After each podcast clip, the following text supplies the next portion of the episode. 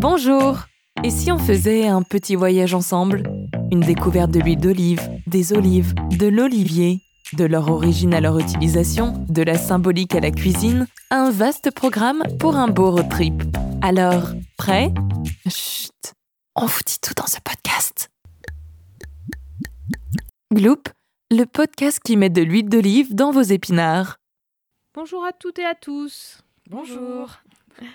Alors dans l'épisode précédent, on avait échangé autour des usages de l'huile d'olive en cuisine avec des conseils sur comment bien l'utiliser. Et comme promis, nous allons continuer de parler huile d'olive et cuisine et cette fois-ci, on va plus particulièrement s'intéresser aux alliances culinaires. Alors pour nous accompagner dans nos échanges gourmands, comme dans l'épisode précédent, on a le plaisir d'accueillir deux chefs passionnés qui adorent l'huile d'olive et aiment en parler. Et ils nous rejoindront au cours de, de l'épisode. Donc, comme tu disais, Alexandra, nous allons accueillir Mathias Dandine, chef étoilé du restaurant La Magdeleine à Gémenos. C'est un restaurant qui se trouve à côté d'Aix-en-Provence. Et il a également reçu le Goemio d'or l'année dernière, en 2023. Et on accueillera également Damien Duquesne, plus connu sous le nom de Chef Damien, qui est un chef cuisinier au restaurant 750 grammes La Table à Paris dans le 15e et qui est cofondateur du site 750 grammes.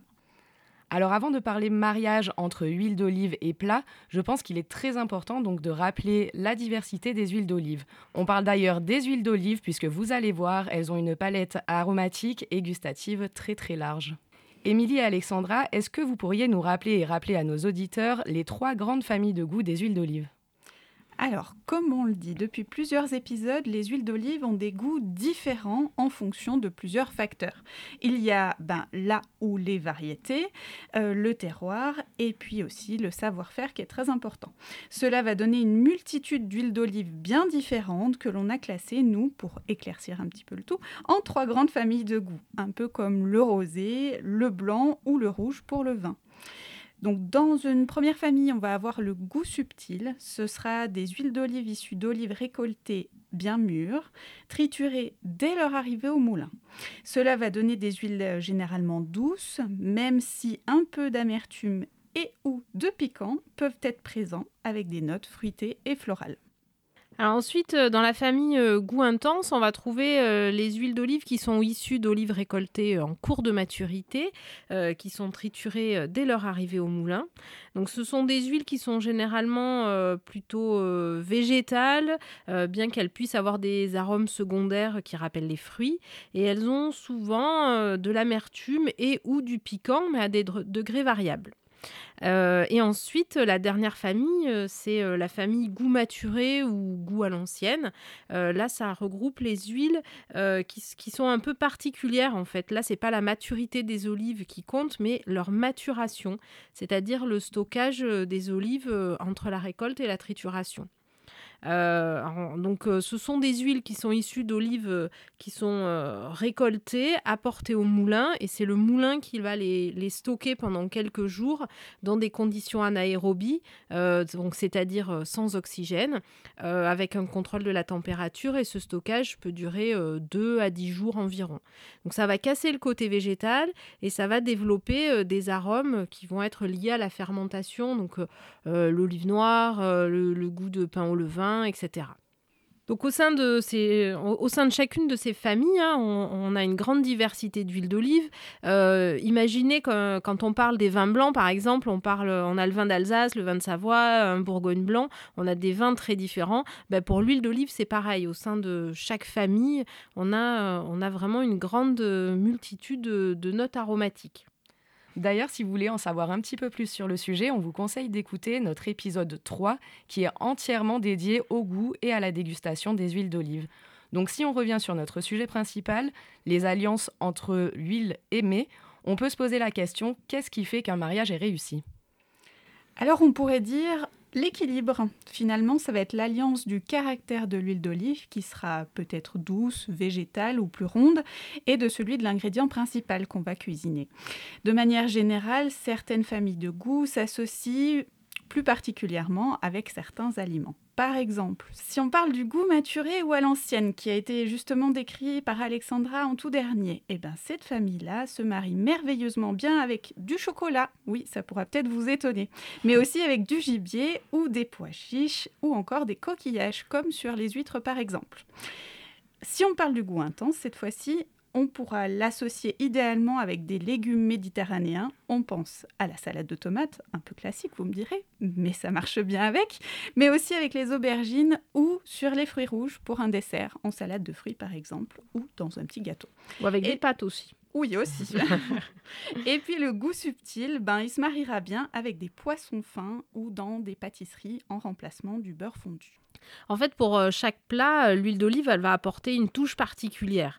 Euh, et, en fonction de l'huile qu'on va choisir, on va avoir justement une touche différente. si, on, si on prend, je sais pas, l'exemple de la pomme de terre, le goût sera différent selon qu'on ajoute une, une huile d'olive goût subtil, goût intense ou goût maturé.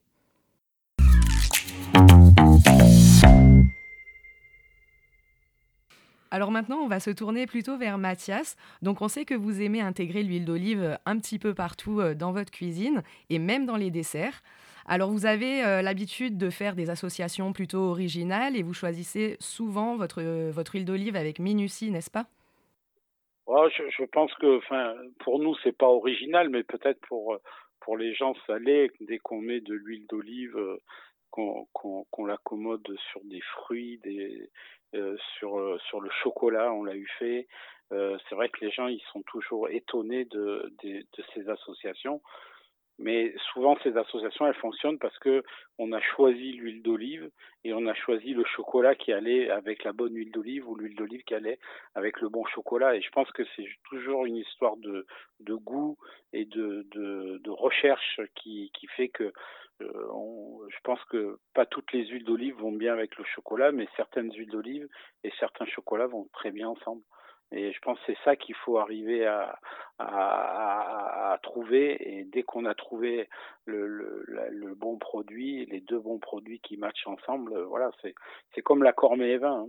C'est pareil, hein, c'est euh, on le cherche toujours et puis des fois, tac, on tombe dessus. C'est vraiment évident que ce vin aille avec euh, ce produit, bah, l'huile d'olive c'est pareil quoi. Donc euh, c'est voilà. Et puis je, pense que les, gens goûtent l'huile d'olive souvent euh, dans les plats. Je pense qu'il faut prendre, s'il est important d'avoir la culture de goûter l'huile d'olive seule. une cuillerée, une demi-cuillère à café d'huile d'olive où on aspire vraiment le, produit et et qu'on goûte le produit vraiment à pleine bouche euh, je pense que ça c'est vachement euh, important. C'est pas du tout on n'a pas la même retranscription avec les plats que l'huile d'olive seule. Et euh, souvent on, va se faire la réflexion que l'huile d'olive seule c'est très fort c'est très puissant. Et puis dès qu'on va la mettre dans un plat ça va s'adoucir parce que le plat euh, va l'adoucir et, moi j'aime ce contraste entre les deux et c'est pour ça que j'aime les huiles d'olive qui ont de la singularité du caractère parce que souvent dans un plat c'est ce qui amène le, côté tonique et la, vivacité dans le plat. Alors c'est vrai que goûter l'huile d'olive avant de l'utiliser, euh, c'est important. Hein. L'huile d'olive, euh, ça doit être vu comme un ingrédient à part entière et il, est nécessaire de, de, le connaître justement cet ingrédient. Et quoi de mieux que le goûter pour bien le connaître. Alors l'huile d'olive, en fonction de sa typicité, elle va permettre euh, de souligner le caractère d'un plat, euh, de le relever par exemple avec des notes herbacées ou poivrées. Euh, ça, elle va permettre de l'adoucir le plat avec des huiles qui vont être plus subtiles, plus avec des goûts un peu plus beurrés. en fait, tout va dépendre des notes aromatiques de l'huile d'olive et puis de sa structure. Mais c'est vrai que, comme, comme dit Mathias, il y a certains goûts qui s'atténuent hein, quand on cuisine l'huile d'olive. et particulièrement l'amertume ou le piquant.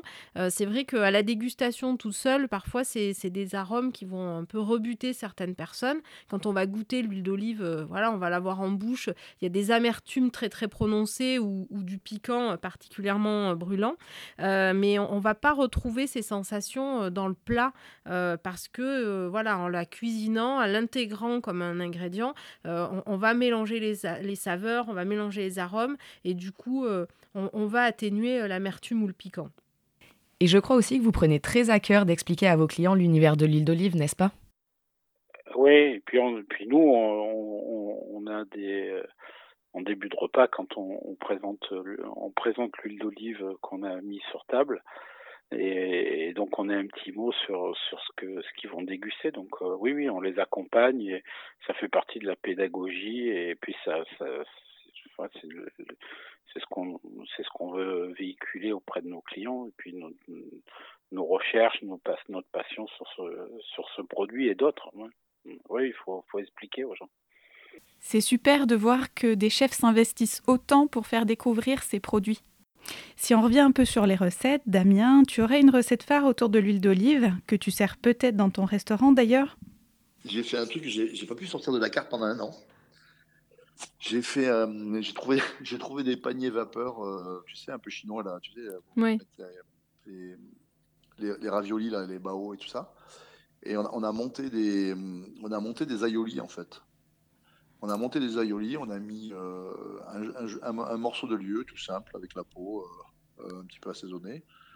On a mis plein de légumes de saison. Alors, on avait du fenouil, on avait des haricots verts, on avait des petits pois, puisqu'on a suivi toutes les saisons que des légumes de saison, euh, bio la plupart. Et on, mettait, on les cuisait à la vapeur et on, mettait, on assemblait en fait le, pavé de poisson avec euh, les légumes vapeur. Et euh, on, mettait un, on mettait un truc qui était rigolo, on mettait on mettait un bulot, un ou deux bulots à l'intérieur. Tu vois, on cuisait des bulots avec courbouillon, etc. Et en fait, on servait ça avec un aïoli, avec une pulpe de pommes de terre. Alors attention, parce que je suis peut-être pas dans la pure tradition provençale, mais on prenait une pulpe de pommes de terre qu'on montait un peu tiède avec euh, du jaune d'œuf et de l'huile d'olive. D'accord. On mettait, on mettait de l'ail, un petit peu de, un petit peu de piment, un petit peu de piment d'Espelette, etc. Et en fait, ce plat, mais, euh, mais pas simple, super simple. Tu avais des gens qui, en partant, me disaient oh, c'est incroyable, merci, etc. Mais en fait, on avait juste cuit des légumes et euh, du poisson vapeur et juste l'aioli. Et en fait, le, le, le, truc le plus incroyable, c'était l'aioli dans la recette parce que bizarrement, une fois sur euh, trois, les gens nous disaient je peux pas avoir un peu plus d'aioli, euh, etc. Et en fait, c'est pareil, tu as le, as le côté un peu liant parce que c'est comme une mayonnaise, le, côté le lien. Et d'une recette super simple, ancestrale, une recette modeste, en fait, c'est ce, ce qu'aiment les gens. Et, et, moi, cette recette, je, ne m'en lasse pas. À un moment, j'étais quand même obligé de la foutre dehors parce que j'en vendais trop et ça, allait trop installer la recette. Donc là, j'ai changé de, changé de recette. Mais dès que je vais remettre cet aioli, là, on va, on, va, remettre ça au beau jour avec les premières asperges, etc. Mais les gens, ils adorent ça parce que c'est sain, c'est bon. Et puis, cette huile d'olive magique, elle vient, elle vient lier le tout, en fait. c'est ouais, c'est effectivement c'est du lien. Euh, voilà, on, en parle, on en parle régulièrement dans, dans notre podcast et euh, l'huile d'olive, ça crée du lien, euh, que ce soit au moment de la récolte, au moment de l'arrivée au moulin et puis au moment de la de la déguster quoi, hein, de la manger. ouais, c'est ça, parce qu'en fait, en fait, c'est c'est des, des, terroirs, des histoires des hommes et puis du, du boulot aussi. Et en fait, on est dans nos, dans nos mondes digitalisés, euh, etc. Mais on n'a jamais eu autant besoin de liens, en fait. De liens et d'histoire et de terroir, etc. De partage. Et, euh, de partage. Et le, succès d'un restaurant et le succès d'un repas aussi, hein, c'est quand tu réussis à réunir des gens autour de la table, des gens que tu aimes, et, passer un bon moment autour de simple et gourmand, et puis que tu as des produits euh, qui tiennent la route, hein, sans être euh, ultra snob, parce que l'huile d'olive, en fait, c'est aussi un, produit qui est abordable. Il y a des grands crus, etc. Mais il y a des très bonnes huiles d'olive à des prix tout à fait corrects.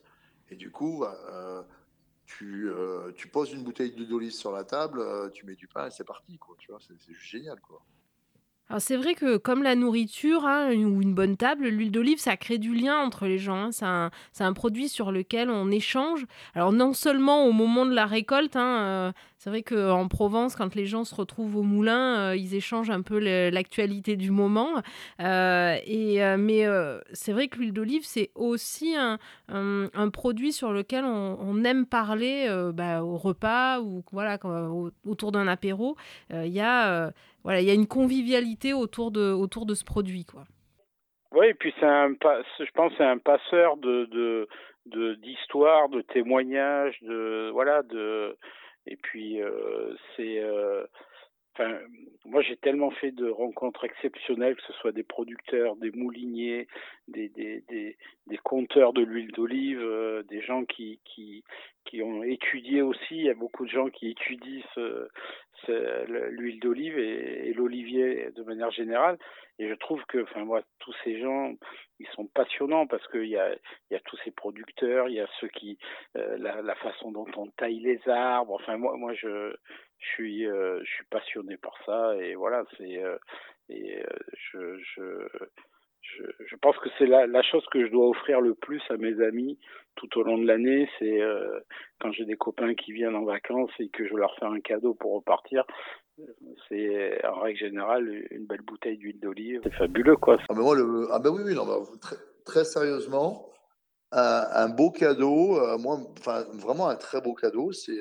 Euh, c'est euh, un demi-litre d'huile d'olive, d'un terroir, etc. Et un très beau cadeau, c'est un pot de miel qui vient de l'autre bout du monde ou euh, d'un terroir, un truc incroyable. Par exemple, tu vois, récemment, j'ai j'ai goûté un miel de pissenlit, un miel de pissenlit euh, du Nord, un peu amer, etc. Ou, alors, tu as des miels euh, de, de Corse qui sont hyper amers, mais en fait, tu as les, exactement les mêmes palettes aromatiques dans, dans l'huile d'olive, quoi.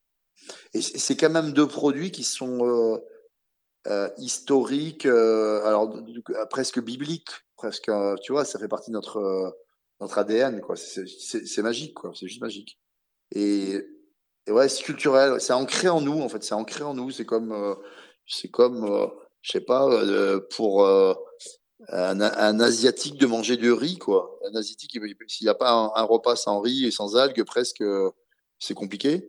Eh ben nous, c'est, c'est l'huile d'olive. C'est c'est pas une journée sans huile d'olive parce que c'est euh, parce que sinon il te manque quelque chose quoi.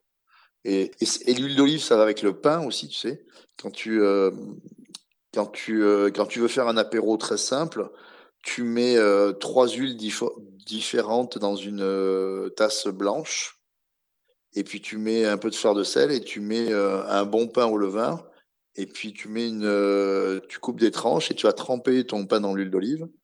Et euh, tu vas boire un tu vas boire un petit canon euh, un, un, vin euh, un petit vin nature bien fait. Et puis tu es le plus heureux du monde en fait. C'est ça c'est ça l'huile d'olive. C'est la la sobriété aussi